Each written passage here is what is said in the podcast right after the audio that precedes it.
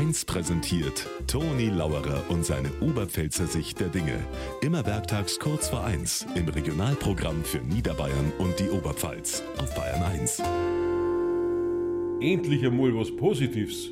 Deutschland gehört zu den zehn Ländern mit der wenigsten Korruption. Ja, an was liegt's?